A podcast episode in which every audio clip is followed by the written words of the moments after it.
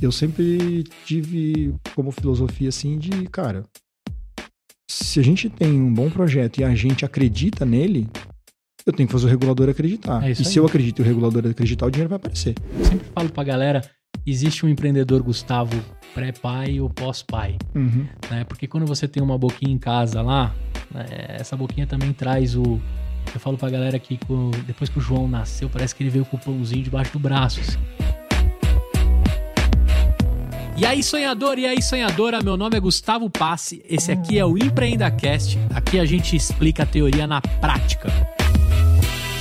Fala aí, empreendedor, fala aí, empreendedora, fala aí, sonhador e sonhadora. Começando mais um EmpreendaCast, mais uma temporada, mais um ano com vocês, conversando com os malucos e as malucas aí desse mundo. Hoje vem um cara aqui que ele vai fazer sombra ali para uma grande instituição que você vai descobrir na, na discussão e na conversa, mas ele é de um mercado assim que eu não tenho muita experiência. Então hoje é um Gustavo curioso, é um Gustavo que vai perguntar bastante, mas principalmente aqui um pouquinho antes de começar esse episódio, a gente falou um pouco sobre fracassos. Ele disse que tinha um livro aqui para passar pra gente de fracassos. É um cara frequentador de, de estádios de futebol, você vai descobrir o time dele no decorrer daqui. Mas o mais gra- engraçado é como é que ele entrou, como é que ele chegou nesse mundo entre a teimosia ou a resiliência. Ele deixou uma frase muito legal aqui das óticas, né? Se você demora muito, se você consegue. Mas eu vou deixar ele contar. Naquela câmera ali, o pai do Léo se apresenta, diga pra galera quem é você e qual a sua empresa. Primeiro, obrigado aí pelo convite. Prazer estar aqui. Vamos bater esse papo. Meu nome é Rodrigo Amato, sou o CEO e fundador da Lacos, pai do Léo, marido da Juliana, filho do Vicente, da Denise, e já fica aqui um, um beijo para ela Dia das Mães. Ah, é verdade. Estamos gravando na véspera do Dia das Mães aí, né? Isso, isso. Agora, Léo, Juliana, Vicente e Denise, todos palmeirenses? Sim. Ou tem alguém aqui que dúvida. escapou? Sim. Você fez até com ombro, assim, né? Como assim, cara? Que pergunta ridícula, É, né? É não, todo mundo mas- palmeirense mesmo? Bom, meu, meu filho de 5 anos, já, por livre e espontânea vontade. É né? mesmo? Ele é, também tá na- ganhando tudo, né? Aí tá nasceu, fácil. Nasceu palmeirense já, já saiu da maternidade já com macacão e tal. Mas palmeirense também, meu pai, meu avô era e tal.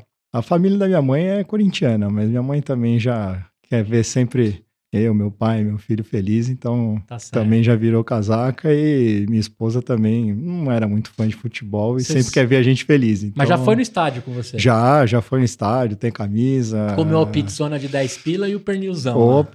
Pizza é 10, pizza é 10, É. a gente vai ter que passar a experiência completa, É né? isso aí. Comeu lógico. o, o pernizão lá que o cara tira o miolo com a unha. E eu falo também assim, né? Cachorro de raça, é, quem não frequenta estádio, a gente brincava. Aí o cara vai lá comer aquelas coisas, dá uma indigestão, tá acostumado com ração. É, Então a primeira é. coisa que você tem que fazer, não tô dizendo que é o caso da Juliana, né? Mas quando você leva alguém a primeira vez no estádio, Aham. é dar aquela forrada no estômago. A pessoa precisa criar, Sim. né, anticorpos pra comida de porta de estádio. Sim, sim. Sim. virar vira-lata, né? Que é o que a gente falava. Agora, nessa brincadeira toda aí, é família italiana e filho único. E o que, que você fez de facu? Como é que você chegou nesse mundo? Até a gente entrar nesse. Uhum, né, Eu uhum. tenho um monte de dúvidas suas aqui, mas eu queria saber um pouco mais sobre você. Sim, Se eu abrir sim. lá seu LinkedIn, qual que é a ordem que eu vejo das Uhum. empresas passantes lá? Uhum. Bom, só, eu não sou filho único, tenho duas irmãs, né? Legal. É, eu fiz publicidade e economia ao mesmo tempo. Caramba. Acabei entrando no mercado de trabalho, no mercado financeiro já. Fui trabalhar no Santander, na área de previdência. Aí a dona Denise pirou. Meu filho trabalhando com banco. Foi, eu fazia uma faculdade de manhã, trabalhava no Santander de tarde e ia fazer outra faculdade à noite. Meu Deus, ele não dava uma bugada no cérebro, cara? Dava, né? Tanto é que eu não aguentei tanto tempo assim, fazendo as três coisas ao mesmo tempo. É porque aí depois, por um semestre, eu fiz as duas faculdades à noite. As duas. Eu fazia, eu fiz é, comunicação social, né? é, Publicidade e propaganda na ESPM, aqui na Vila Mariana. Uhum. e economia na USP. E aí, por um tempo, eu fiz as duas à noite. E aí eu trabalhava o dia inteiro já no Santander. E aí Você escolhia qual aula você ia pra eu não ia estourar por para falta. eu ia para SPM porque tinha chamada, então tinha que responder a chamada e tinha os brother que assinava a lista na USP. Tá né? Então não bombava por falta em nenhuma das duas. Mas aí tinha que recuperar o tempo perdido na, no estudo ali pra não pegar DP, né? E você concluiu as duas? Concluí as duas. É mesmo. Eu ia falar as qual duas. que jubilou, mas você concluiu. Não, concluí as duas, concluí as Caraca, duas. Parabéns, cara. Parabéns. Eu abandonei quatro faculdades, me formei na Uninove, que eu deixei cair o RG lá, os caras me matricularam e. Tô brincando, Uninove, foi show de bola fazer É. o curso com vocês. Inclusive, patrocina nós, não tem problema nenhum. Agora, feito isso, o, o mercado financeiro ali, o Santander, começou a te consumir praticamente a faculdade toda de economia. Como é que você. Eu tenho uma dúvida já aí pra tirar, porque assim, ó, eu vejo no banco gravata e Uhum. meia branca. Uhum. Não dá muito pra ser ISPM lá, né? Não, Não. dá pra fazer publicidade e marketing dentro do. Como é que você lidava com coisas tão extremas assim entre humanas e exatas? É, cara, eu. Aqui a gente tá falando de 20 anos atrás, né? Aham. Então eu entrei no mercado de trabalho, não tinha essa onda de fintech, não era. A galera que hoje trabalha em banco é, tem um perfil diferente até do que era na, na minha época, no, no momento que eu entrei. Eu, quando eu fui estudar publicidade, eu fui estudar publicidade mais pelo meu interesse em marketing, né? Entendi. E, e marketing, né? A tradução de marketing é mercadologia. Então, isso te leva a um estudo de, de estratégia de comunicação como parte de uma estratégia empresarial. E a economia, o que sempre me interessou mais foi a parte da microeconomia. E aí também é esse cenário competitivo, elasticidade de preço, né? Então, assim, marketing, os caras têm a bíblia lá dos quatro P's, né? Um deles é preço, aí preço é economia, meio tal.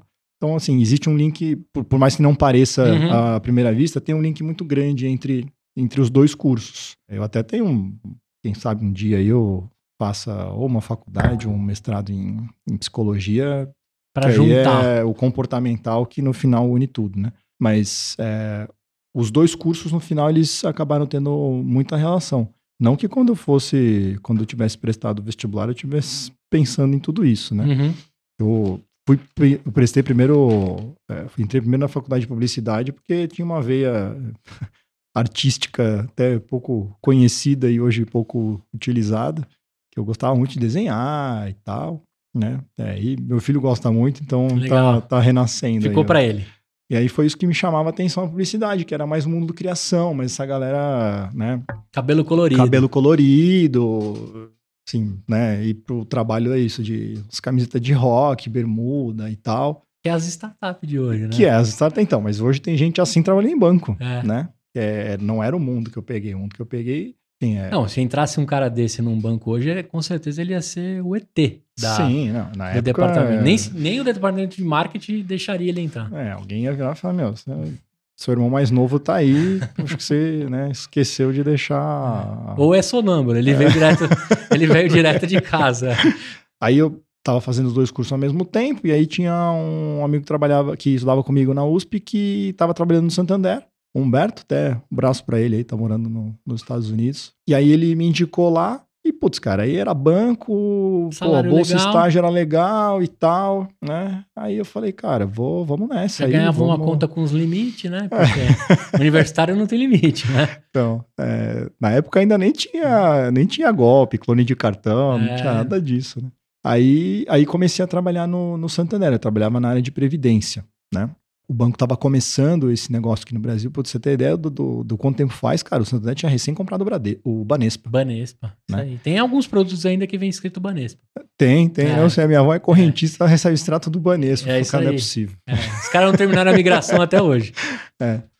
Mas ah, aí eu comecei a trabalhar no Santander e aí, assim, fui me inteirando, né, de mercado financeiro e tal. E aí do Santander, como estagiário ainda, eu fui pro Itaú, aí já na área de tesouraria, né, que foi onde eu acabei construindo carreira depois. E aí foi, foi engraçado, assim, porque no Itaú, eles estavam querendo alguém na área de tesouraria, basicamente não fosse engenheiro, né, o Itaú é famoso por ser banco de engenheiro. Então eu queria alguém que não fosse engenheiro lá. Falei, Pô, a gente precisa de alguém que pensa diferente aqui e tal. Tinha até um, um projeto lá que precisava de alguém com uma cabeça um pouco mais de, de, de marketing, comunicação e tal, com a ver com algumas iniciativas do banco. E aí acharam meu currículo, meu nome, num banco de dados qualquer lá, e aí me entrevistaram. Falaram, pô, cara, assim, tá bom demais pra ser verdade. Você fez comunicação, faz economia, trabalha em mercado financeiro. É você. Porra, era você, é né? você. Aí, beleza, fiz todo o processo seletivo, deu tudo certo lá, passei e tal. Aí no final tinha que fazer uma última dinâmica. Todo mundo já falando, cara, não, já tá, eu posso pedir admissão no Santander? Tô indo para aí. Então, não, não, calma, peraí, veja bem, veja bem. Aí falou, ah, tem que fazer uma última dinâmica aqui do nosso RH. Tá, beleza, mas já foi. Não, já foi, tá aprovado, tal, beleza. Aí chamaram a dinâmica, cara, lá no Ibirapuera, assim, também. Pô, uma manhã inteira. E aí. Se meu... fosse um passarinho, qual você seria? Tô brincando. É, mas Dinâmica. era tipo isso. Meu chefe do Santander falou: Cara, cadê você, velho? Bicho pegando aqui, você, né, dando essa desculpa aí que, pô, o quarto pneu furado. É. E aí, cadê você? aí chegou uma hora lá que a mulher virou e falou assim: Ó, agora a gente vai fazer uma fábrica de origami, vocês são o dono da fábrica e tal. Eu levantei a mão e falei: Olha, vou precisar ir, né? aí, cara, vazei. Aí passou um tempinho assim, aí me ligaram do Itaú e falou: Ó, Nunca aconteceu isso antes. O RH recomendou a sua não contratação. E a gente não sabe o que fazer. o outro cara que tinha acontecido isso na história do banco lá da tesouraria é, foi um cara que depois soltou um tubarão no laguinho de peixe lá do seu Olavo Setúbal. pessoas claramente com problemas, né? Aí me chamaram para uma última entrevista lá. Falaram, não, a gente só quer ter certeza aí que, cara, você não vai pôr fogo na cortina aqui e tal. Aí entrei no Itaú, né? Essa epopeia toda. Aí no Itaú eu trabalhei na área de tesouraria, e aí participei de um projeto muito interessante lá, onde a gente tinha que popularizar contratos de derivativos, que depois virou palavrão, né? Uhum. Mas ainda não era palavrão na época, estamos falando já 2003, 2004. E aí isso acabou tendo bastante sucesso, foi bem sucedido nesse projeto lá no Itaú. E aí, em 2007, o Santander tinha uma iniciativa parecida, porque o Santander tinha já uh, feito coisa muito similar na Espanha, e uhum. aí estava começando a fazer isso no Brasil. E aí, tendo como referência o que a gente já tinha feito no Itaú, acabou me chamando para trabalhar lá nesse projeto, para encabeçar a parte de desenvolvimento de produtos. aí voltei a trabalhar no Santander, mas aí já na área de tesouraria, né? Que antes eu tinha trabalhado na área de previdência. Uhum. E aí fiquei no Santander até começo de 2010, quando decidi sair para montar a empresa.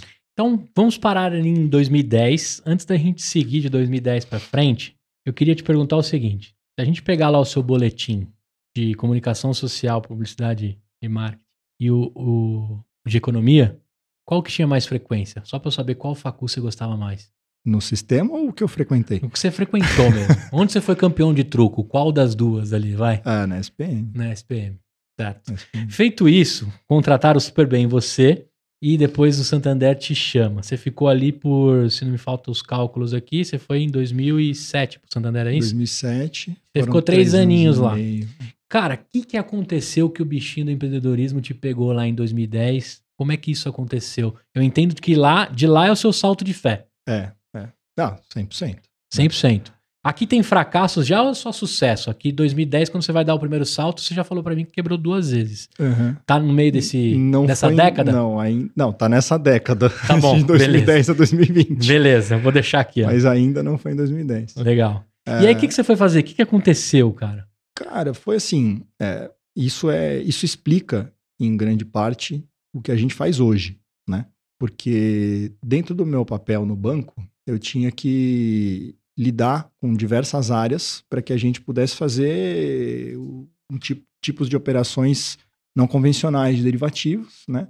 Que exigiam adaptações da, das outras áreas, né? Para a gente tirar o produto um pouquinho da esteira e atender uma necessidade do cliente ou às vezes até uma oportunidade de mercado. E nesse processo, um, uma, uma instituição que o banco se relaciona até hoje, né? Que o banco se relacionava muito, era a CETIP. E a CETIP para quem não conhece, a CETIP era tipo o cartório dos bancos que se fundiu com a BMF Bovespa e hoje é a B3, né? Então, a gente acabava tendo muita relação com a CETIP, porque todas as operações feitas no, no mercado financeiro, até por uma questão regulatória, tem a necessidade de, de formalização, né? Uhum. Nesse tipo de câmara.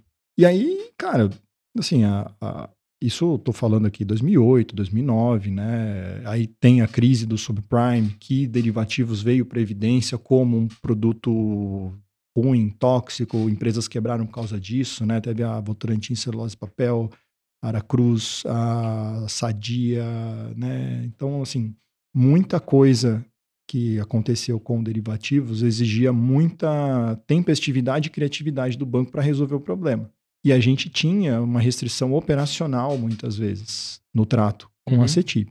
Então, do ponto de vista de cliente, é, eu nunca me senti ali plenamente satisfeito com o tipo de atendimento, com a maneira como os sistemas. Tudo é, caixinha e protocolo. É, era muito, assim, né, quadradinho ali. Tipo, Porra, mas cara, eu tenho que fazer isso, eu preciso sair do, do risco com o cliente, preciso fazer assim, fazer assado, pô, é receita pro banco e tal. É uma instituição que evoluiu demais, né? Hoje, assim, o B3 e cabeça da B3 é completamente diferente do que era. Né? Acho que tem, tem resquícios, obviamente, é uma Uhum. empresa gigante, mas né, na época, como cliente, assim, aquilo me incomodava demais, sabe? Hoje os caras compram startup, mano. É, Loucura. Quem diria? Comprava os cabelos coloridos. né? Exato. E aí, assim, eu via tudo aquilo e falava, pô, não é possível, cara. É, não, não, não é- tem alternativa. É, é, ligar lá, falei, mas, cara, eu preciso atender o cliente, o cara tá na linha, eu vou fazer o quê? Não. Cara, é, não, é isso aí. Protocola e espera. E Aí- ponto. E ponto, né? E aí, passou um tempo, a CETIP, ela passou por um processo de desmutualização. Todos os bancos, eles eram sócios, né? Ou a grande maioria dos bancos, eles eram sócios da CETIP. E a CETIP, ela estava formada como, como se fosse uma associação, tá? Não é Uhum. O modelo jurídico não é exatamente esse, mas é como se fosse uma associação. Ali era sem fins lucrativos e tal. Eles tinham se juntado para, né? Assim, como todos os bancos precisavam usar, falou, cara, vamos montar um- uma empresa que só cuide disso pra gente? E foi. Assim nasceu a CETIP lá na década de 80. Aí a CETIP passou pelo processo de desmutualização, que transformou ela numa empresa, portanto, visando lucro e tudo mais. Isso casa também com a entrada de um fundo de investimento na, na CETIP. E aí foi em 2009 que me deu esse momento eureka, assim, que eu falei, cara, isso aqui é... Porque virou uma empresa. Entrou um fundo, aí eu olhei, cara, isso aqui é uma empresa com 50% de margem líquida, sem concorrência, e presta esse serviço aqui. que eu sou cliente, que eu uso. Não é possível, né? Que, não tem. Que, só eu tô vendo isso aqui. É. É óbvio que acho que até do alto da minha imaturidade profissional, né? Eu subjuguei muitas vezes o tamanho do desafio. Não era à toa a, a margem e a pouca competição ou nenhuma na época. né? Era muito difícil na época. Por um certo momento até a, a própria BMF tentou competir com a CETIP Uhum. nesse ambiente e tal. Era muito inóspito, o custo de switching cost para os bancos, né? Custo de saída também alto, investimento em tecnologia e tal, enfim, né? Uma série de coisas que na prática inviabilizavam a competição. Então, assim, as duas empresas pareciam concorrer, mas na prática se complementavam e ficava meio essa, assim, é tipo, a CETIP falava, ah, um dia eu vou virar bolsa, hein? E aí a bolsa falava, ah, é, um dia eu vou fazer o que você faz. E aí fica, ah, então fica você na sua, fico na minha e Tá tudo bom certo. pra todo mundo. É. Então, cara, foi assim, foi por essa percepção de, de, de oportunidade, assim, sabe? De, de, de, de criação de valor. Mas de uma dor que, que doeu em você, mesmo estando com a figura de Isso. banco, não de cliente final ali, né? E aí, a minha desconstrução, do raciocínio foi assim, beleza, cara, já tentaram fazer isso antes, né? Isso não, não tem competição e não é à toa. E os bancos são os principais usuários e os bancos estão conectados aqui e não vão sair, não é assim, não é fácil, né? Tipo, eu não, não, sou, não sou filho de banqueiro, ninguém vai me ajudar, ninguém vai falar, despluga daqui, pluga ali, porque é o Rodrigo, né? Então a minha desconstrução do raciocínio foi, bom, todo contrato que um banco faz é uma contraparte. Ou é uma pessoa física ou uma pessoa jurídica. Na época do meu trabalho, né, assim, era sempre a relação com a pessoa jurídica que Uhum. a gente lidava dos produtos lá. E aí eu via também, é, assim, meu perfil sempre foi um pouco mais técnico e tal. Eu via que as empresas tinham um gap muito grande de, de ferramentas e também de conhecimento no, no trato com o banco e no trato das operações que a gente fazia com as empresas. Aí eu falei, cara, eu vou começar a atender as empresas, porque na hora eu começar a atender as empresas, eu vou criar esse estofo aqui, eu vou criar competências, né? Para poder mostrar para o regulador que eu tenho condições de lidar com os contratos financeiros, e no caso a CETIP está olhando para a ponta do banco, esse mesmo contrato eu estou olhando para a ponta da empresa. Então, na prática, eu tenho condição de lidar com o contrato. Então, foi por esse ângulo, né? É, foi é uma outra porta de entrada. Você decidiu gerir aquilo para que você fosse o escudo daquele mau atendimento que você também passava ali, né? Porque a partir do momento que você vai pro outro lado da mesa ali, tava blindando essas empresas que você tava representando, é isso ou não? É, porque as empresas, assim, quando elas fecham as, as transações bancárias, né? é, mas aqui estamos falando de operações de empréstimo, Uhum, operações de derivativos também, ou às vezes até aplicações, elas têm uma série de consequências depois que ela fecha. São consequências de, de ali, gestão da parte contábil, da parte fiscal. Toda a buroca temas operacionais também, né? Puta, re- resgatou, resgatou, caiu na conta, pagou certo e tal. Esse tipo de coisa, para empresas, principalmente de médio para grande porte, que eram as empresas que eu me relacionava, é uma complexidade grande. E elas precisam de ferramentas e de gente que conheça. Por Tem quê? departamentos para fazer isso. Sim, então tem empresa aí, cara, tem Uma galera. centenas de funcionários pra fazer isso. Você pegar a área financeira da, da Petrobras é maior que muita empresa. Porque a complexidade é grande e porque gira altos volumes. Então, qualquer pouquinho de eficiência ali é muito dinheiro. Uhum. É, então, para começar a atender as companhias, foi onde eu comecei a desenvolver trabalhos de consultoria. Depois de consultoria que, ah, ó, você fez uma consultoria aqui, mas agora eu preciso controlar. Aí você monta uma planilha, aí a planilha que vira um protótipo, que vira um sistema. É isso que eu ia falar. O É. Excel que virou, no É. final, o software. Exato. Aí você vai aprendendo um pouquinho de VB Script e tal. É, VBA. Ah, Monta uma macro aqui, uma macro ali, Isso. né? O pessoal hoje faz tudo em Python, ninguém nem sabe o que mais que é macro. É verdade. E aí, cara, foi assim que foi desenrolando as coisas. Comecei, assim que eu saí do banco, veio primeiro choque de realidade, né? No primeiro mês que eu achei que eu tava de férias. aí começou a vencer boleto, aí você entra no banco, CDB, resgatar e tal, você fala, tá, acho que eu- melhor eu, melhor eu repensar minhas prioridades, né? E aí, aí eu comecei a dar aula, comecei a vender treinamentos, né? No, sobre mercado financeiro Você e tal. foi vendendo esse, esse Vendendo X anos que você tinha de, de conhecimento. vendendo meu conhecimento. E aí foi assim que o negócio começou. Então a gente acabou se alavancando como uma consultoria inicialmente, que aí depois desembocou, né? A gente em 2013 fez a nossa primeira captação, captamos recursos com investidores, uma rodada de seed, onde a gente pôde então contratar, enfim, desenvolvedores e tal e construir um sistema de fato. Até então, você tava com uma planilha automatizada de alguma coisa. Até então era na raça aí, Excel para cima para baixo, tentando fazer o Excel virar um protótipo porco. Até lá, você falou muito no singular aí, como você consultor e vendendo seu conhecimento. Em algum momento aparece sócios? Ou o CTO Sim. aparece aí nessa hora do- da captação? Lá para final de 2010, assim, eu tinha trabalhado no Itaú, né? Tinha um colega de Itaú, o Alisson. Ele estava também ainda no mercado financeiro, também pensando no que fazer, querendo sair e tal, muito feliz. Aí eu falei, puta, velho, eu tô com demanda de consultoria saindo pelo ladrão aqui, eu não tenho mais hora minha para vender. Tem um monte de gente querendo Isso não curso escala, né? É. Aí eu falei, porra, vem aí, e, né? Vamos, vamos ralar junto, né? E, cara, ele topou, entrou de cabeça também. E aí, a partir do final de 2010, aí eu passei a ter companhia.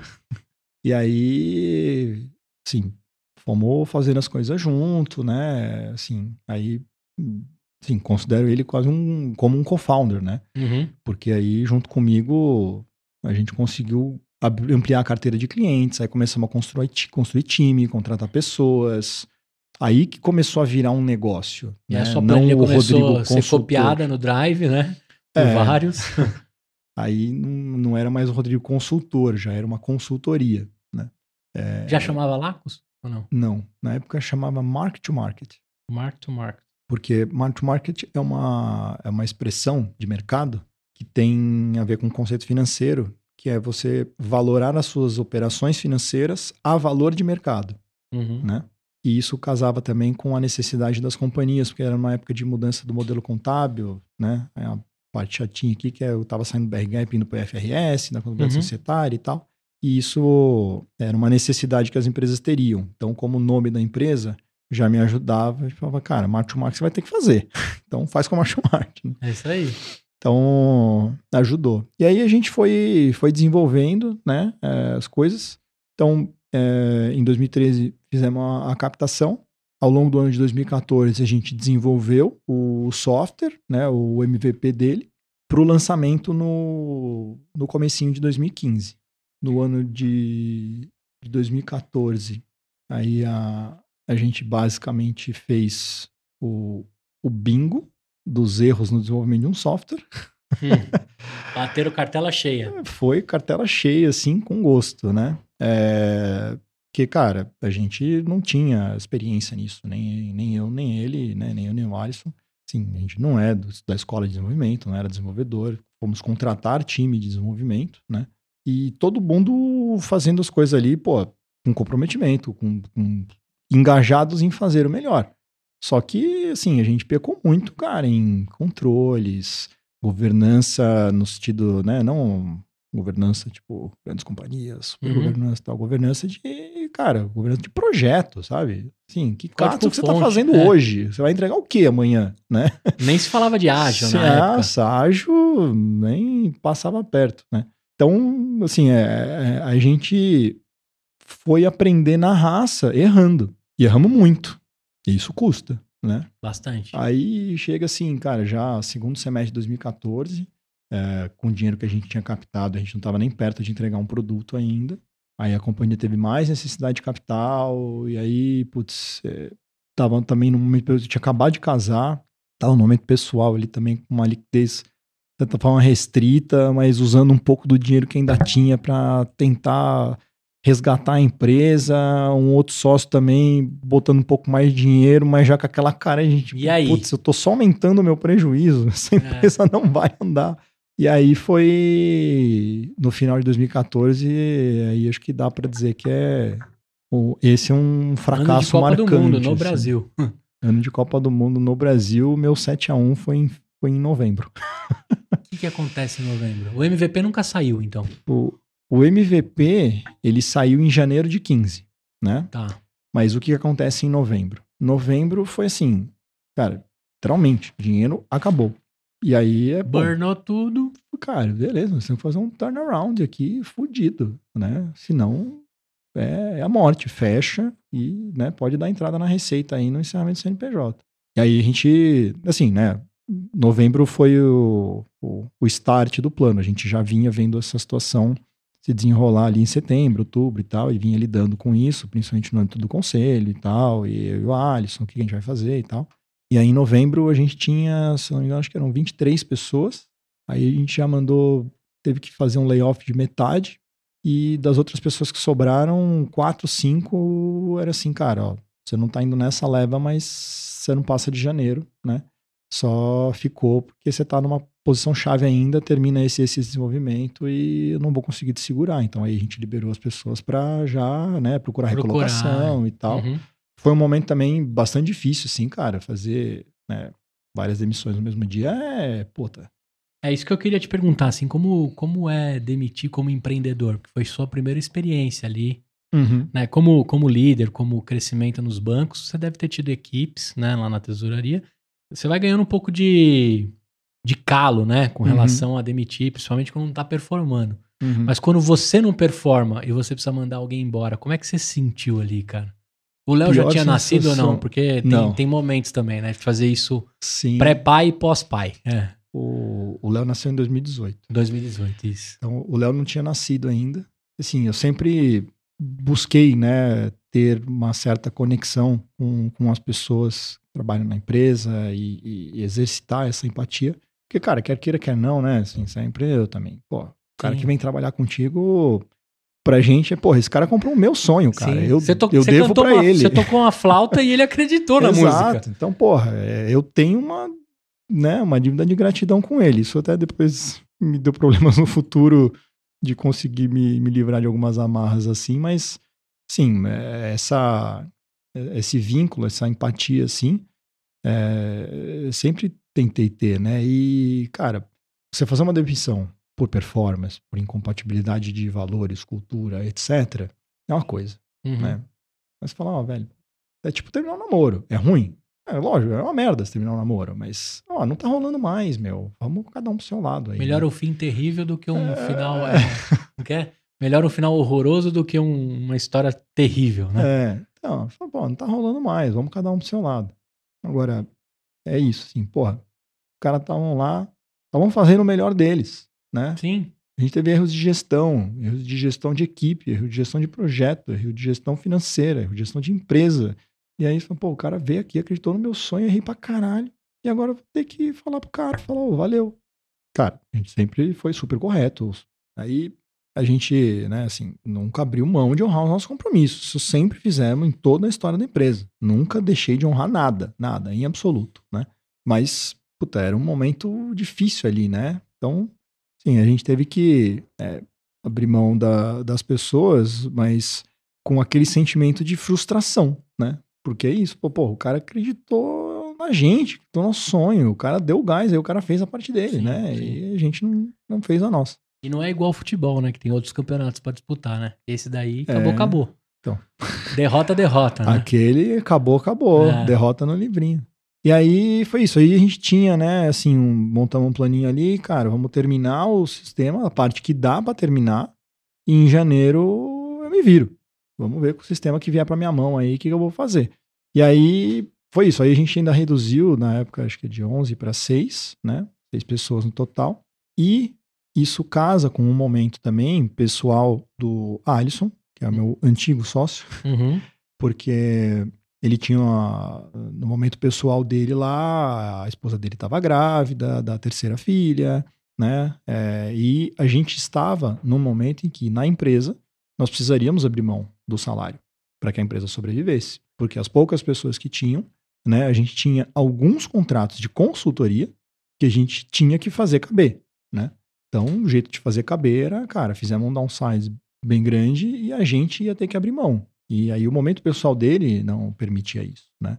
E aí a gente negociou então a, a saída de uma maneira também que ele tivesse essa tranquilidade para dar todo o suporte que a família dele precisava no momento e tal, e o tempo também que ele conseguisse se recolocar, né? E uhum. é, seguir carreira, porque assim, é, eu ainda tinha uma situação pessoal que eu podia lá terminar o pagar para ver o all-in, Sim. né?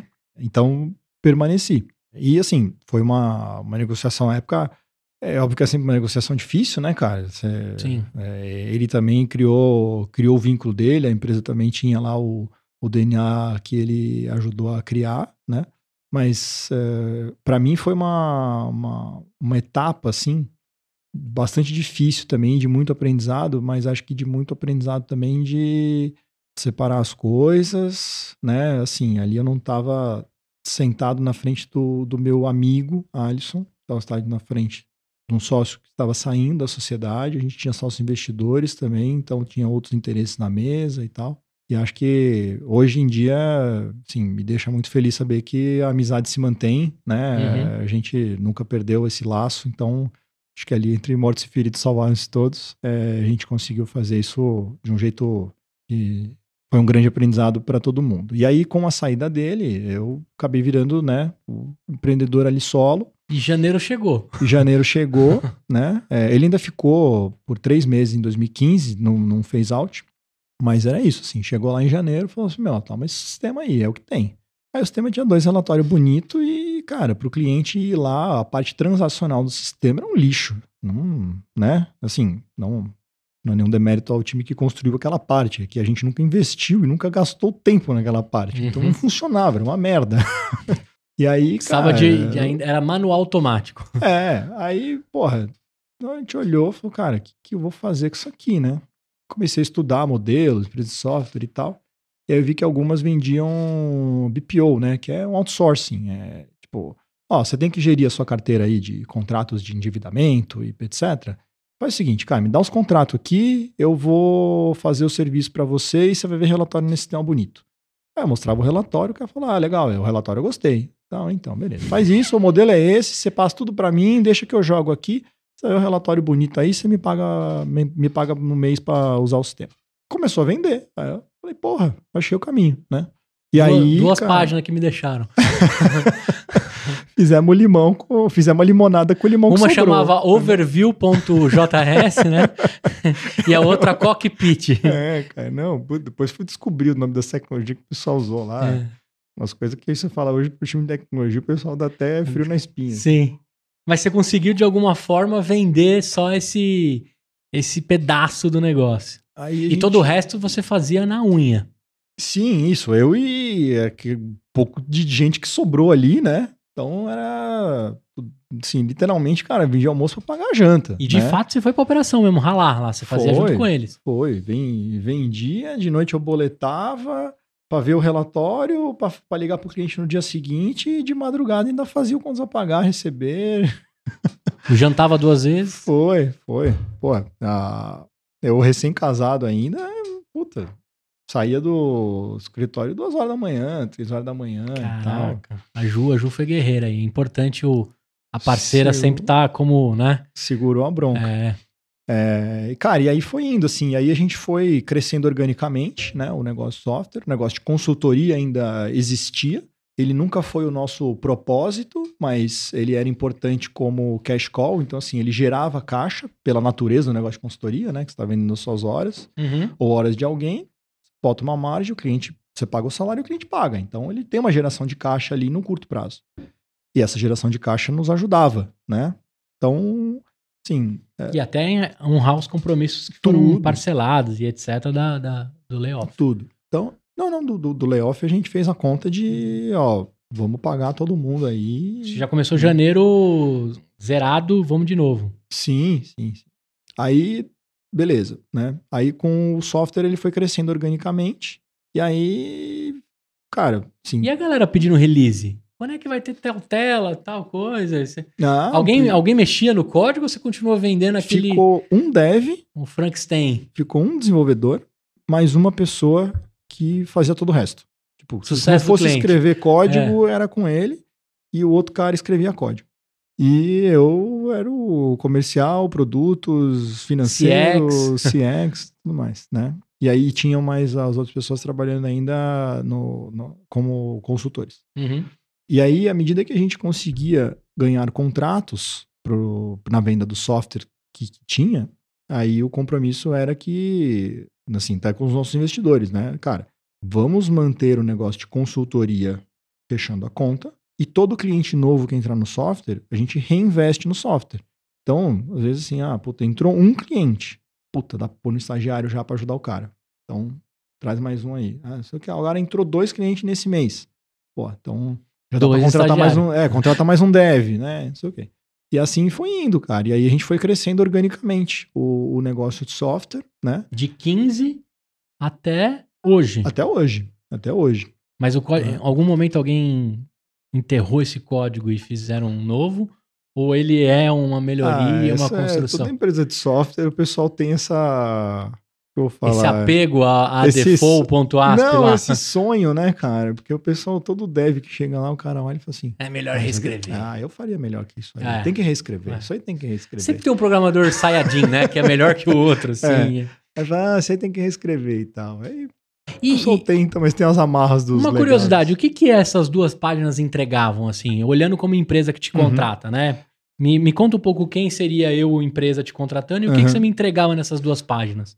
Na primeira, era um, um era um relatório analítico, né? Que cê- a gente trazia todas as informações de maneira aberta, assim, em várias colunas, para o cara poder lidar do ponto de vista operacional, fiscal e contábil com uma transação financeira. Então, a empresa tomar uma dívida, ah, quanto que eu tenho de juros, quanto eu tenho de variação cambial, quanto que eu tenho de amortização, o que eu contabilizo no curto prazo, o que eu contabilizo no longo prazo, não sei o quê. Então, são uma série de informações que o Uhum. contrato tem que gerar para a empresa poder refletir isso no- nos seus livros ali, né? Contábil, etc. Uma informação que, quando ela está granularizada assim, para um analista de tesouraria que vai construir reportes para o conselho, para o tesoureiro e tal, ajuda muito. A gente tinha a telinha bonita e exportava para Excel. Aí uma vez falou, pô, você exporta para Excel, você show de bola. né? Dali pra frente eu trabalho, que você É. não tem. Então, é. Então, isso era uma visão. A outra visão era uma visão que consolidava a carteira e entregava a, a conta, assim. Então, falava assim, cara, ó, a dívida da companhia. Você tem 40% de emissões em mercado de capitais, em debênture, de CRA, CRI, sem garantia, taxa média tal, prazo médio tal. Aqui é a sua dívida bancária, você deve para o Itaú, para o Bradesco, para o Santander e para o Banco do Brasil. O banco que você paga uma taxa maior é o Banco do Brasil. é, essas são as garantias que você tem atrelada, esse é o seu fluxo de caixa previsto e tal.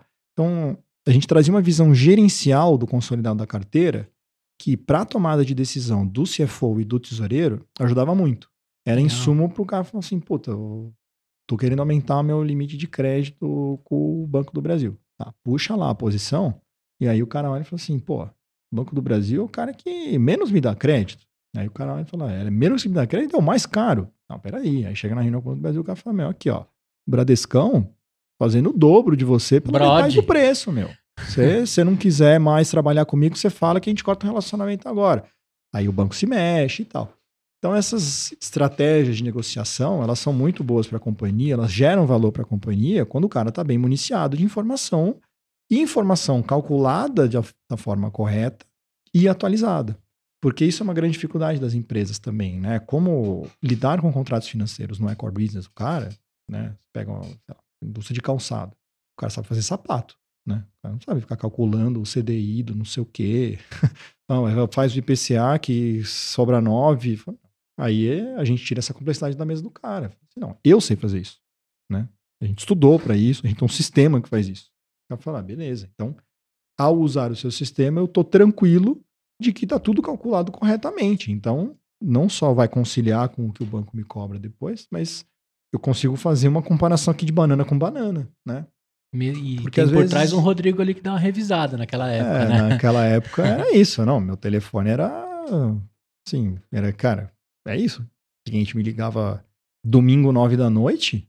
Vamos lá. Bora lá. Era... Agora, Rodrigão, isso, isso é uma necessidade muito de grandes empresas, né? A gente tá falando de um, essa dor, assim, ela é latente pro médio, pro pequeno? Ele tem essa necessidade, assim, tão granular ou não?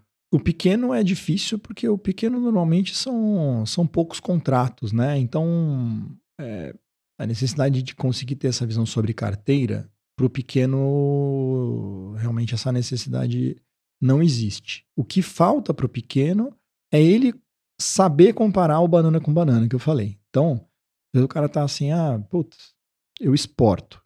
Aí chega lá no, no, Banco do Brasil, o Banco do Brasil fala, ó, uma linha de crédito à exportação, ACC, vai te custar 8% em dólar. Ah, tá bom. Aí ele vai lá, o Itaú, tem crédito? Aí tem, tem crédito. Capital de giro, CDI mais 6%. Então, tá. E aí? O que, que, é mais caro? Não sei, é uma puta ideia. Como é que eu comparo uma coisa com a outra? Que, que, que crédito que é melhor para minha empresa? Isso para um pequeno é muito difícil, né? É, de, de fazer. De novo, porque não é o core business do cara. Você não espera que um, um pequeno empresário que está lá, às Ele vezes. sabe mandar container para o mundo inteiro. É isso, velho. Entendeu? o cara tá. O cara tá despachando sapato lá, lidando uhum. com, com, o cara da alfândega que não quer desembaraçar a mercadoria e pede para ele fazer a comparação do CDI com o dólar, né? Então a necessidade tem, e isso é uma das coisas que hoje a gente está fazendo, que é tentar democratizar o acesso a essa informação. É isso que eu ia te tá? perguntar. Hoje o meu so, o seu software é para mim, por exemplo, aqui, do meu tamanho, para quem que é, uhum. né? Hoje a lá. Hoje a gente atende empresas de médio para grande porte, então a gente já está trabalhando com muitas empresas do middle market, né?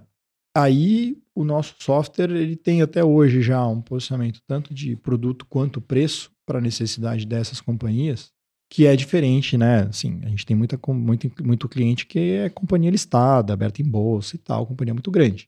E tem esses... compromissos fixados para conversar com os investidores. É, etc. então para esses caras assim, o cara usa o nosso software lá, o cara faz barba, cabelo e bigode, né? Mas aí o cara vai pegar todos os módulos e tal. Por isso, e vai pagar por isso. Para uma empresa de tamanho médio, a necessidade dele é outra. Ele vai usar menos coisas do, do software. E aí a precificação já é modularizada, o uso do sistema já é modularizado. Então, teve Você ganha como serviço, software como serviço. Sim, é cobrança software como serviço. Exatamente. Agora, cara, assim, para quem chegou nesses mais de 40 minutos de conversa, quase 50, entendeu esse, esse caminho seu, tá rolando um churrasco, tipo, domingo, quatro da tarde, chega aquela sua tia Quatro horas do jogo, não vou falar com ninguém. Não, então. É. Então vamos mudar, vai. Churrascão duas da tarde, está se preparando, mandando uma breja ali para, né? Palmeiras vai jogar, vai jogar contra o Corinthians, é tenso, sempre um momento, né, difícil, tô brincando, isso eu tô falando por mim. E aí chegou aquela tia que não tem a mínima ideia do que você faz. Uhum. E ela pergunta, e aí, Rô, tudo bem? Como é que tá o Leozinho, a Ju, tudo bem? O que, que você tá fazendo da vida? Como é que você explica para essa tia o que a Lacos faz, assim? a prova de tia no churrasco. Como é que você uhum. resume o seu pitch? Uhum. Hoje, né, é, a Lacos ela tem uma atuação mais ampla do que o software. Então, a Lacos hoje, a, a nossa entrega de valor se eu começar a falar assim com a minha tia, ela é, já virou as é. costas e foi pegar a maionese. Não, não tem problema, né? mas continua. É. ela, ela, e ela vai falar uma menina mas inteligente. Eu tô só, eu tô só fazendo um contexto aqui, é porque a gente ainda não entrou na, né, nessa parte. Né? Mas a, a Lacos hoje, ela é, cara, assim, viabilizador né, de acesso ao mercado de capitais. E mercado de capitais, na sua essência, no Brasil, historicamente, sempre foi para acesso a grandes empresas, né, de grandes empresas a, a investidores. Então, grandes companhias que vendem, colocam, fazem debenture, CRA, CRI, etc. E aí vende, vende para pessoa física, vende para fundo, né? vende para todo tipo de investidor. Para empresas de médio porte, é muito difícil o cara conseguir percorrer esse ciclo todo, porque demora, porque custa, porque é confuso, porque é muita gente no meio, o cara nem, se, nem sabe, às vezes, quantos caras ele vai ter que contratar para fazer uma operação dessa dar certo. A inexperiência custa caro para fazer essa operação. Uhum. O nosso papel é mostrar para essas empresas, principalmente médias, para o middle market, cara, dá para fazer rápido e a um custo muito competitivo. Dá para viabilizar. Porque o pessoal às vezes olha e fala assim: chega lá para um, um cara, o cara tá precisando de crédito. Aí você fala, pô, e por que, que você não emite uma debênture ou uma nota comercial? Fala, não, isso é papo de Faria Lima, meu. Eu vou bater na caixa lá e pedir um capital de giro. Não, cara. É para você. É para você. Dá para fazer. E as empresas não conhecem isso, entendeu? Não sabem, porque... Tem a mínima ideia. É, é, entendeu? Aí é o quanto que é conveniente ainda elas não saberem, né? E tudo mais. Então, assim, é, é um esforço hoje grande nosso de realmente democratizar o acesso. Então, mostrar que mercado de capitais é para todos. Entendeu? E aí, de 2015, quando é que você dá o grande salto que você fala assim, cara, agora toda a grana de software, consultoria paga as contas, software começou a ser evoluído. Uhum. Qual o momento que você falou assim, cara, agora eu atingi patamar que eu não tinha atingido lá na, uhum. né, até dezembro de 2014? Uhum. Como é que foi essa, essa, esse crescimento e o que, que aconteceu para que isso desse uma virada? A gente, em 2018, que foi quando mais ou menos ali se deu por concluída a fusão da BMF Bovespa com a CETIP, que criou a B3, uhum. ali... Nasce a, gente... a, B, a B3 e o Léo também nasce a B3 e o Léo. a primeira reunião na CVM que eu fiz foi que o Léo. O Léo tinha acabado de sair da, da maternidade. Então você tava com sono, tenho certeza absoluta. eu manjo, isso aí eu manjo. Chegou lá com sono, tava arrasado. Desesperado para sair de casa. É, é. Queria férias, né, de casa. aí, em 2018, que pós-fusão, uh, como era um mercado que aí eu particularmente monitorava, né, por, pelo que eu contei da história lá na época do uhum, Santander uhum. e tudo mais. Desde 2013, assim, quando a gente recebeu o aporte, né, o investimento lá da, do, do, pessoal na rodada de seed, eu falava, ó, oh, um dia nós vamos virar CETIP, hein, nós vamos com os caras. Uhum, tá, beleza. Vai lá. Faz um software aí que a gente vai estar tá feliz já, né? Então eu ficava lá meio pregando no deserto. E aí em 2018, pós-fusão, é, a gente começou a perceber, assim, né, que houve ali na época uma certa resistência dos bancos também, e, putz, cara, enquanto eles estão se fundindo, as operações, está rolando uma entropia ali, pô, piorou um pouco o meu atendimento, é, eu tenho mais dificuldade agora para interlocução comercial, negociação de descontos e tal. Então, cara, é natural, né? Assim, monopólio por definição de livros de economia. Porra, é queda de qualidade, aumento de preço e é o que tem, né? E ponto também. E aceita e vambora. E isso aí a gente percebeu que começou a criar o incômodo do mercado e o mercado começou a cobrar do regulador uma resposta, né? Falou, pô, vocês deixaram também essa fusão acontecer, né? Vocês que deixaram o monopólio ser formado. E aí? Vai ser assim para sempre? Nós vamos ter que lidar com isso, né? E aí em 2018 a gente tinha já que era controlado pelo nosso software, era, acho que era mais ou menos uns 150 bilhões, né? Que as empresas controlavam usando o nosso software.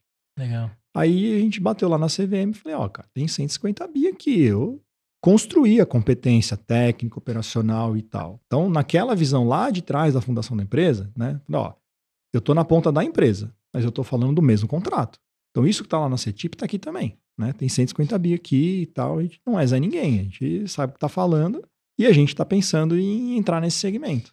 E aí, cara, na época, assim, é, a gente não tinha muita ideia de como que seria a receptividade, né, do, do regulador a um projeto como esse.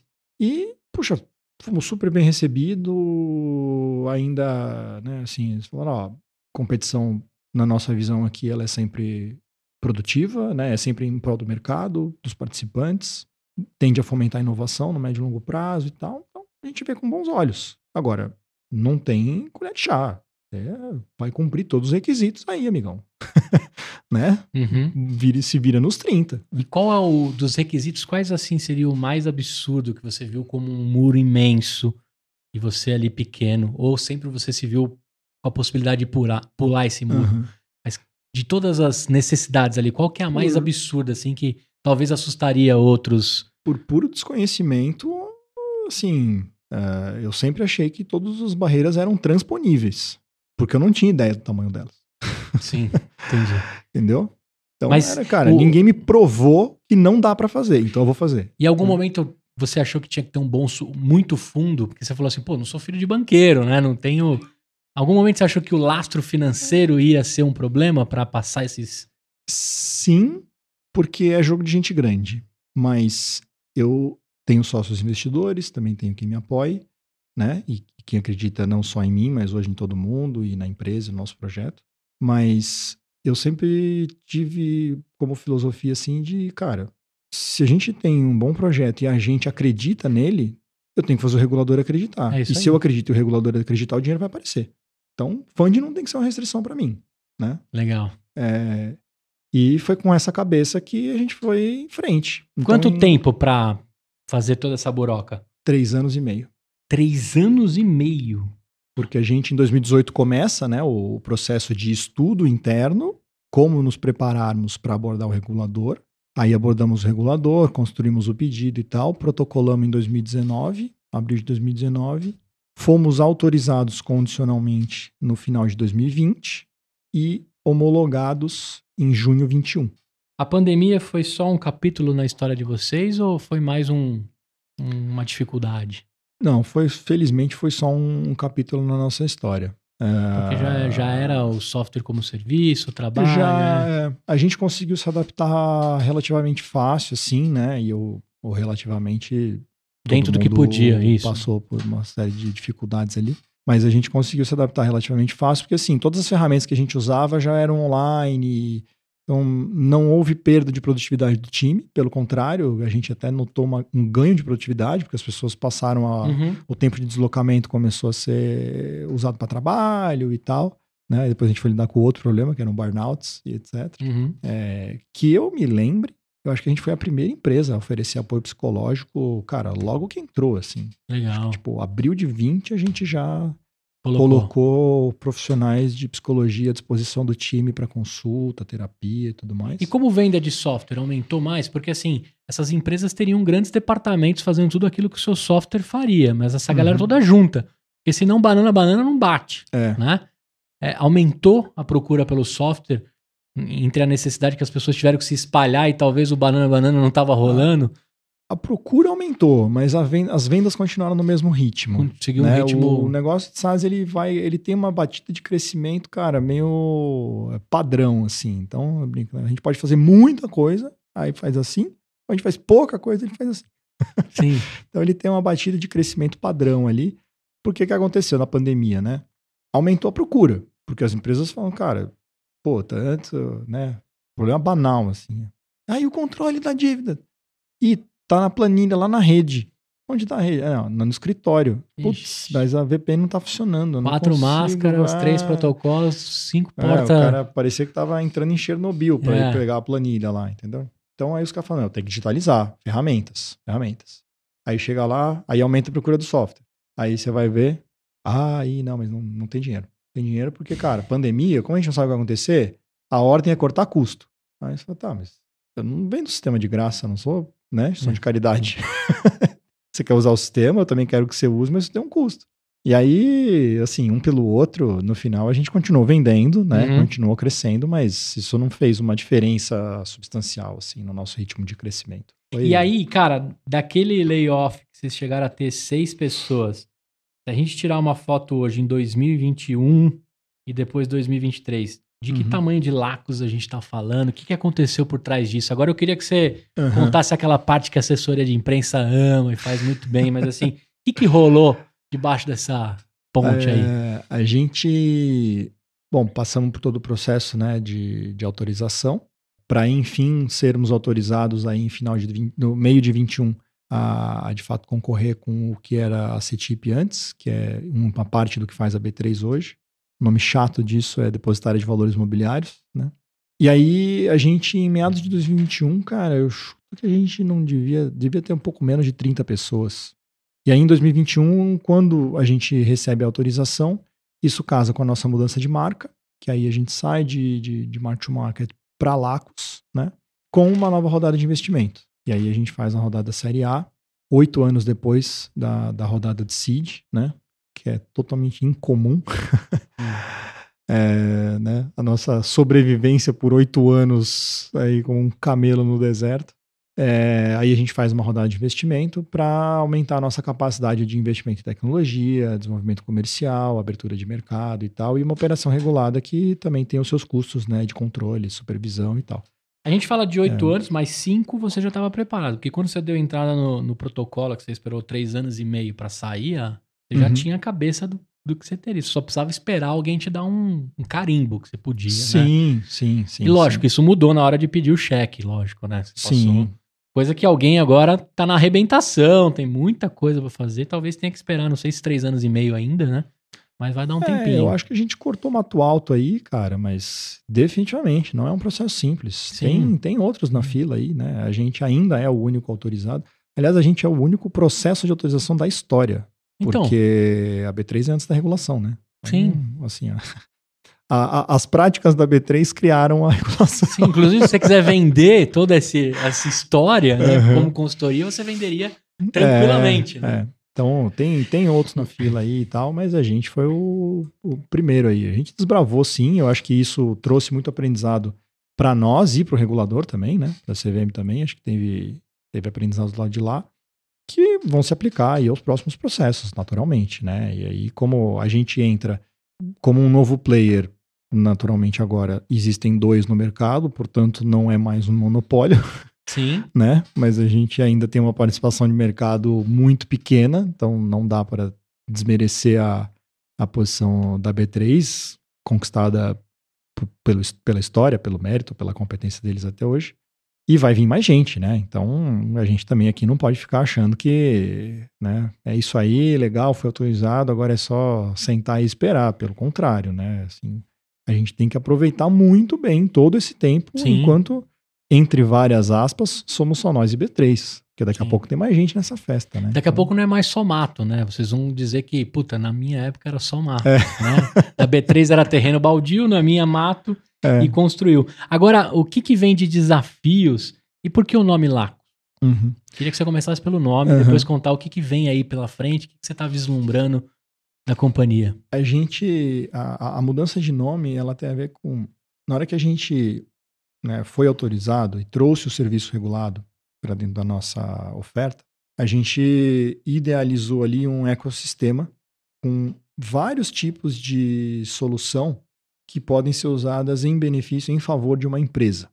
Então, o cliente final da Lacos, o cara que eu estou preocupado em ter um, um ótimo atendimento e oferta de valor, é a empresa. Quero que a empresa fale, putz, através da Lacos eu vi que acessar mercado de capitais era viável. E aí o nome Lacos, ele tem esse fundamento. Então, como se fosse um lago, né? Uhum. É, e aí, é, cara, tem o software, eu tenho o serviço regulado, eu tenho é, ferramentas aqui de pagamentos. Então, são várias coisas hoje que estão conectadas dentro do nosso ecossistema.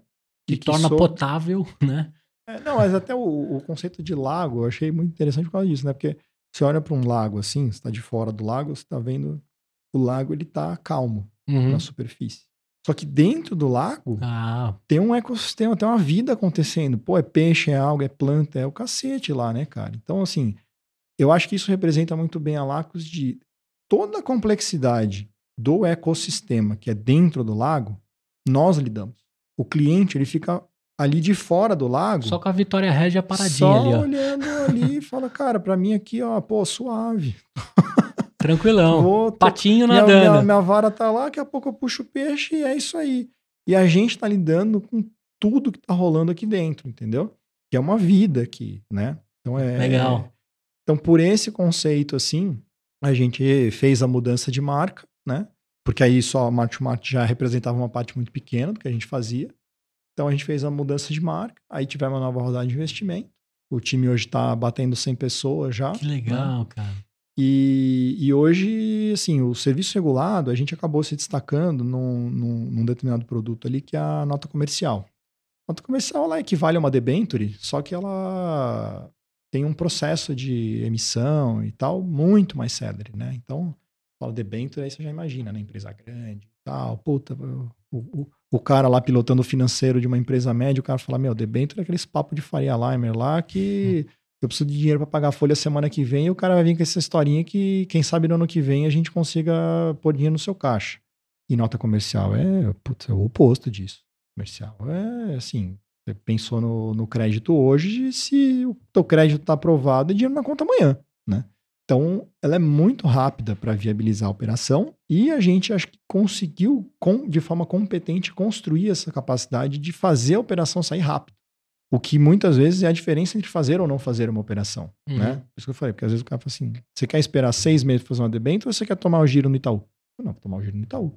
Aí o cara não fez a debênture.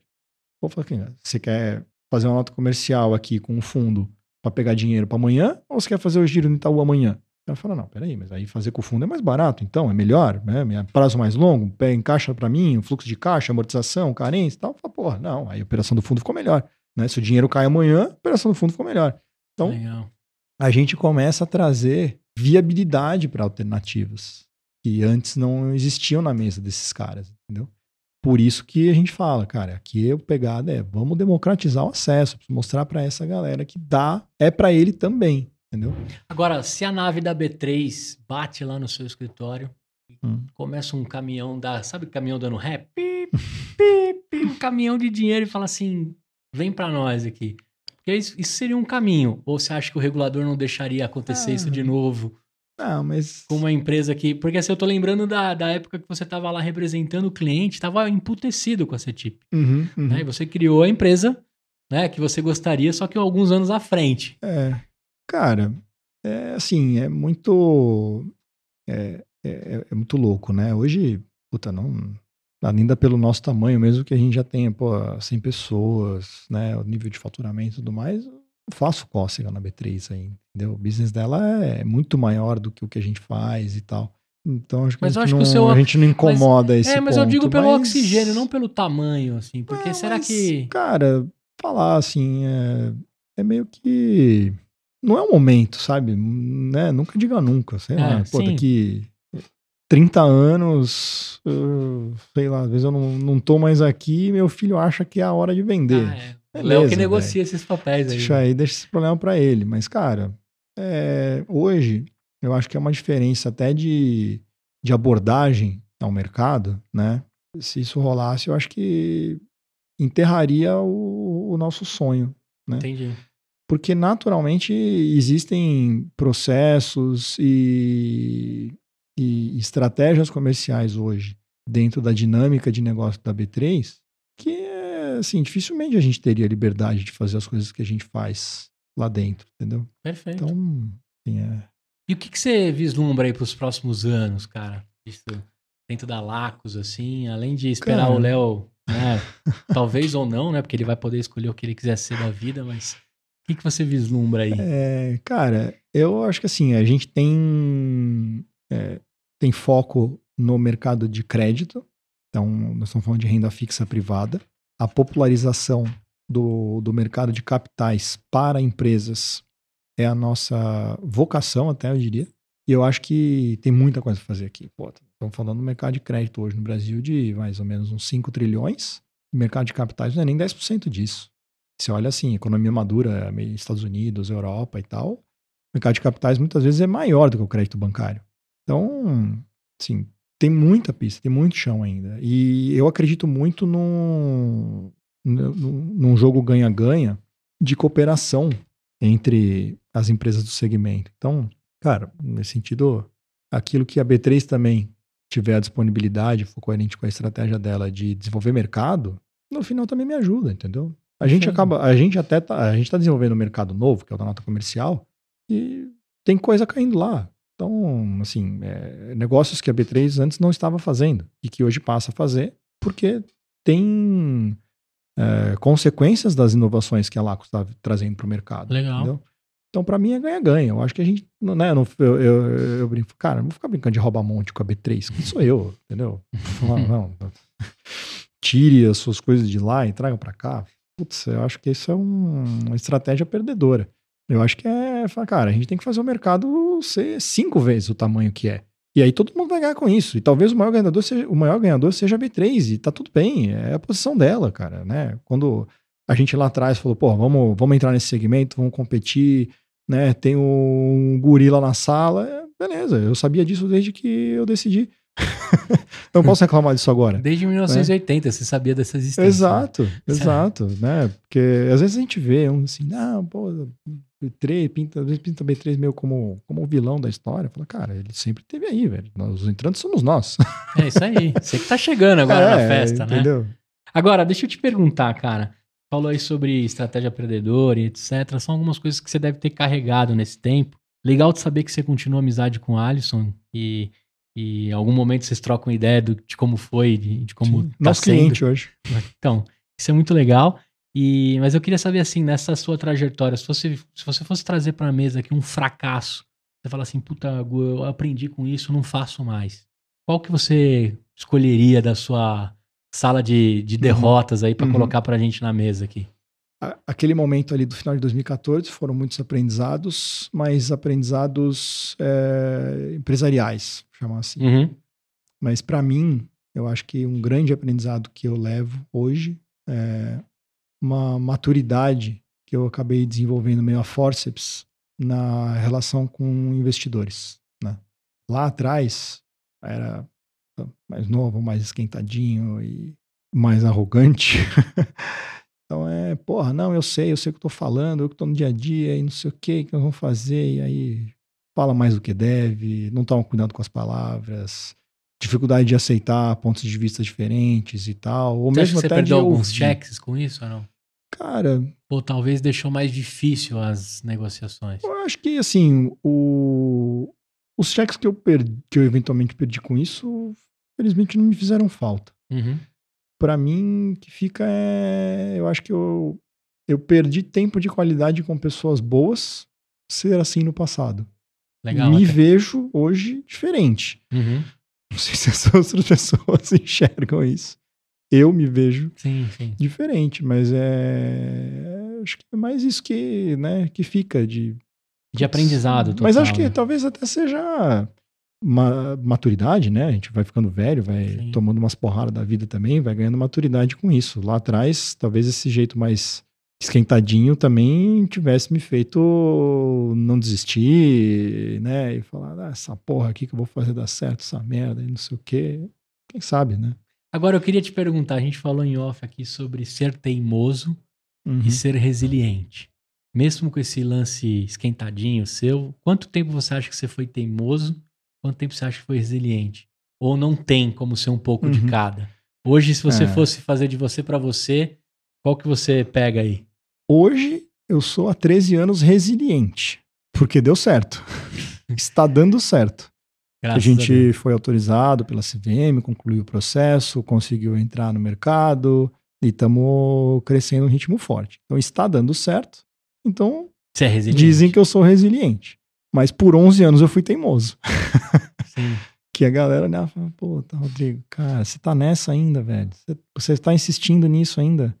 Puta, você é teimoso, hein, meu? Você é teimoso. Puta merda. Você pensou em desistir assim? Teve algum momento no banho chorando ali, só você e o banho que você pensou em desistir? Falar, Várias vou vezes. voltar lá para o colchão quentinho do Santander, do Itaú, de qualquer outro banco e. Várias vezes. É. O empreendedor que falar que não tá mentindo. Tá mentindo. Várias tá vezes. Mentindo. Várias vezes. A Cara, diferença, a diferença é você tem que entender esses momentos. Você pode usá-los para te fazer mais forte e, né, como que você vai a partir disso construir suas fortalezas e suas crenças e tal.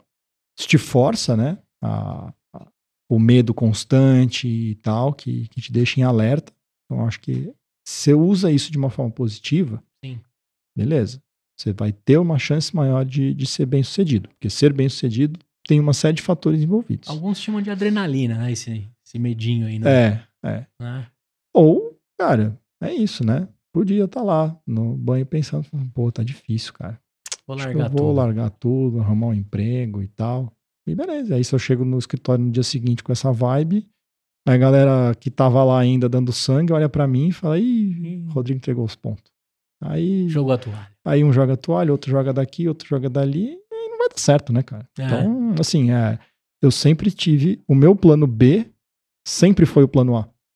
Que legal. A minha, assim, cara, só tem uma opção: dar certo. Tem que dar certo. Tem que dar certo. Agora, o quanto o, a, a Ju é do mercado financeiro também? Não, Ou não? ela trabalha no, com beleza. Com beleza.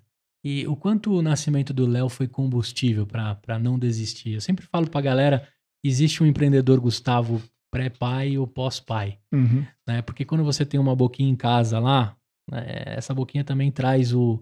Eu falo pra galera que depois que o João nasceu, parece que ele veio com o pãozinho debaixo do braço, assim, né? Muita coisa legal aconteceu. Mas eu não sei se é o fato que ele trouxe esse pãozinho debaixo dele, ou ele me tornou um pedaço do cérebro analisar que essa frase que você acabou de falar tem que dar certo e ponto final, muda o seu comportamento. Uhum. Você sentiu isso depois que ele nasceu lá em 2018 e O nascimento dele não trouxe uma transformação nesse sentido pra Uhum. mim, mas cara, o nascimento dele eu acho que me ajudou a amadurecer mais rápido, né? Pra, Talvez pra aquele Rodrigo Turrão deu uma, uma Ah, aliviada depois muito, de Léo. né, cara? Muito, muito, muito.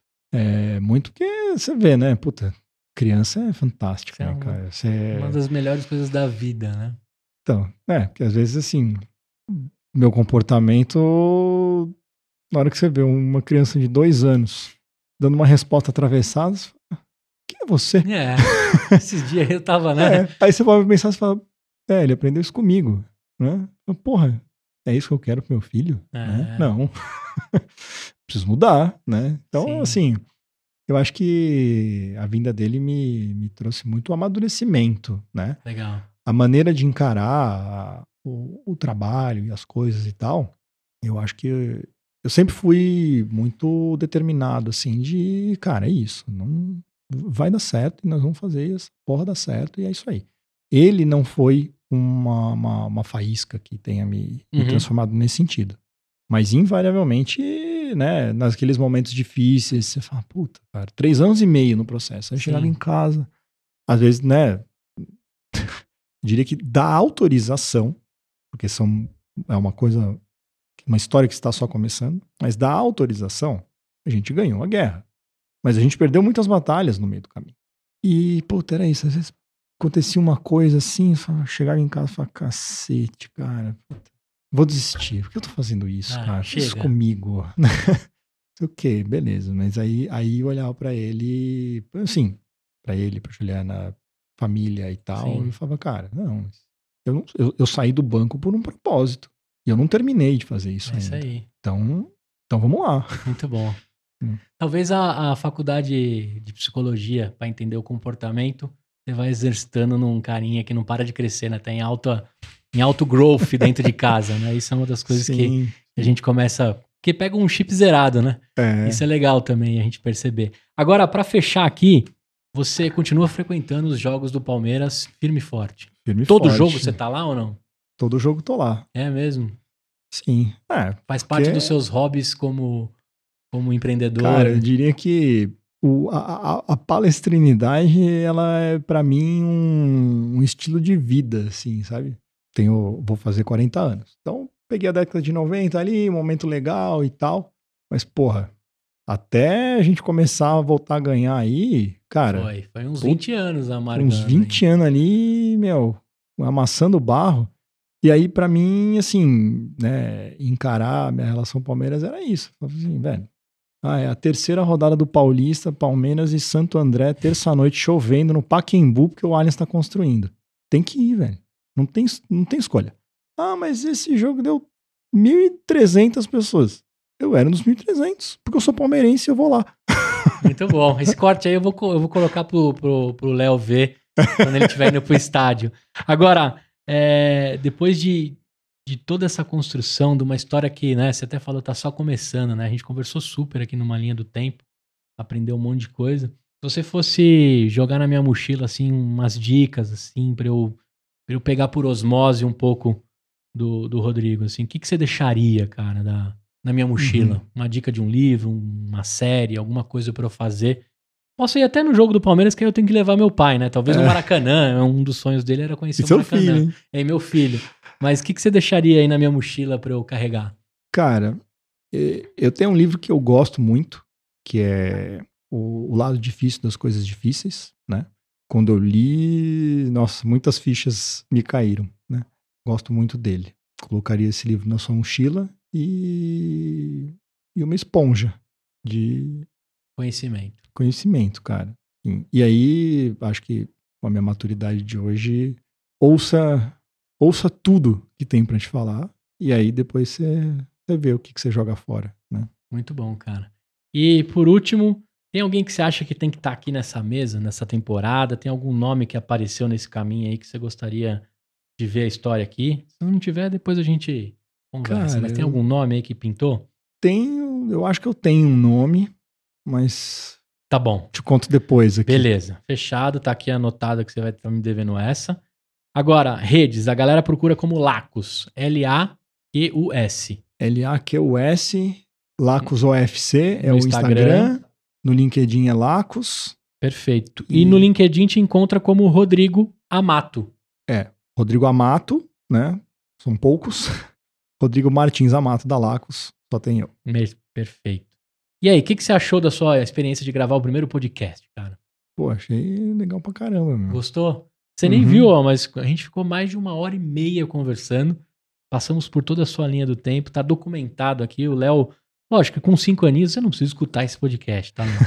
Mas em algum momento aí da escola, quando te falarem sobre empreender, sobre uns TCCs, sobre entregar um projeto de ciências que você tem que ser criativo, empreendedor, resiliente, ter termosplasticidade, sei lá o que, que vai estar nessa era que você estiver assistindo esse ouvindo esse podcast, mas está aqui relatado e documentado parte da história, né, que o papai vem construindo aí. Então espero que você goste, tá? Lá em algum momento da sua vida. O bom de fazer conteúdo para internet é que ele fica eterno, né? É. Então, em algum momento ele vai ouvir. Agora você, Ju, se você chegou até aqui, eu quero te parabenizar e agradecer porque o parceiro e a parceira na jornada empreendedora, que é tão solitária, é tão difícil. A gente falou aí sobre chorar no banheiro em alguns momentos e nem dá para saber, vocês sentem direta e indiretamente, mas também tem que ter muita resiliência, acreditar e estar de mão dada ali. Isso não é fácil. Então, para todos os parceiros e parceiras dos empreendedores e empreendedoras, o meu muito obrigado, porque eu sei o quanto é importante isso. Então, se você escutou até aqui, Ju, viu que bastante coisa aqui você acompanhou, né? Ali de tabela. Algumas coisas você não sabia. De eu sabia camarote. de camarote, né?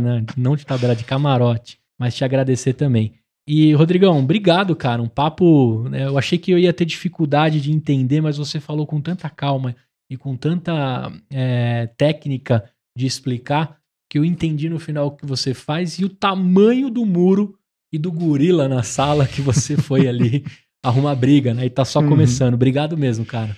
Valeu, cara. Eu que agradeço. Foi um prazer aqui também. Tava, tava também um pouco na, na dúvida aqui, na ansiedade de como que ia rolar o papo, ia Sim, desenrolar não, as uma coisas. mas delícia, cara. foi- gente- Eu tinha como meta entregar em uma hora esse episódio, mas eu não deixei. A gente teve uma interrupção aqui nos estúdios Voz, da onde eu tô gravando, e tenho o prazer de comandar aqui com a galera. Mas eu falei, não, a gente vai até o fim, a gente vai entender, principalmente é, desmistificar aí o tamanho dos, dos muros que você enfrenta, o tamanho dos desafios que você quer percorrer. Tem gente que desiste em dois, três meses das coisas, né? Você levou três anos e meio esperando um sim ou um não. Porque hoje é muito legal a gente contar aqui, né? Você podia estar vindo aqui contar que você recebeu um não e tentou mais três Uhum. anos e meio, sei lá quantos anos Uhum. vai acelerar daqui pra frente. Então acho que principalmente essa mensagem. Obrigado mesmo de coração, cara. Show. Obrigado vocês. Nessa câmera aqui pode dar tchau pra galera. Valeu, pessoal. Obrigado aí quem chegou até aqui. Grande abraço. Nessa câmera aqui, eu agradeço se você veio pela rede do Rodrigo para você acompanhar o EmpreendaCast. Eu tenho uma força imensa lá com a galera do Spotify, da raiz dos podcasts, que era só áudio, mas também tô aqui no vídeo. Se você quiser lá no meu canal dar uma força no YouTube, seguir, compartilhar. Tá chegando uma temporada maneiríssima que a gente vai acelerar os MEIs espalhados por esse Brasil. Eu vou escolher aí algum MEI que precisa de uma ajuda para digitalizar a sua empresa, para construir, para usar toda a minha rede de networking, para a gente dar uma guinada aí, você que está nas ruas de São Paulo, ou nos, nos salões alugados, ou dentro da sua casa, construindo algo, algum sonho, que mesmo que você ache que é pequenininho, a gente vai tornar grande. Aí, Rodrigão, já te deixo aí um convite. A gente vai pegar da tia do dog ao tatuador. Nós vamos trazer um pouquinho de tudo que eu aprendi nesses mais de 400 episódios de EmpreendaCast para provar que qualquer tipo de negócio, pensando e usando tudo que a gente aprendeu aqui, você transforma em grandes empresas aí, grandes uhum. negócios. Então você que é MEI aí, manda lá no direct, arroba empreendacast. E se quiser bater um papo comigo, eu tô no LinkedIn, Gustavo Passe também no Instagram, firme e forte, com fotinhas bonitinhas dos meus filhos e agora do Davi também, falando um pouquinho de podcast da minha rotina aqui nos estúdios Voz. Até a próxima e tchau!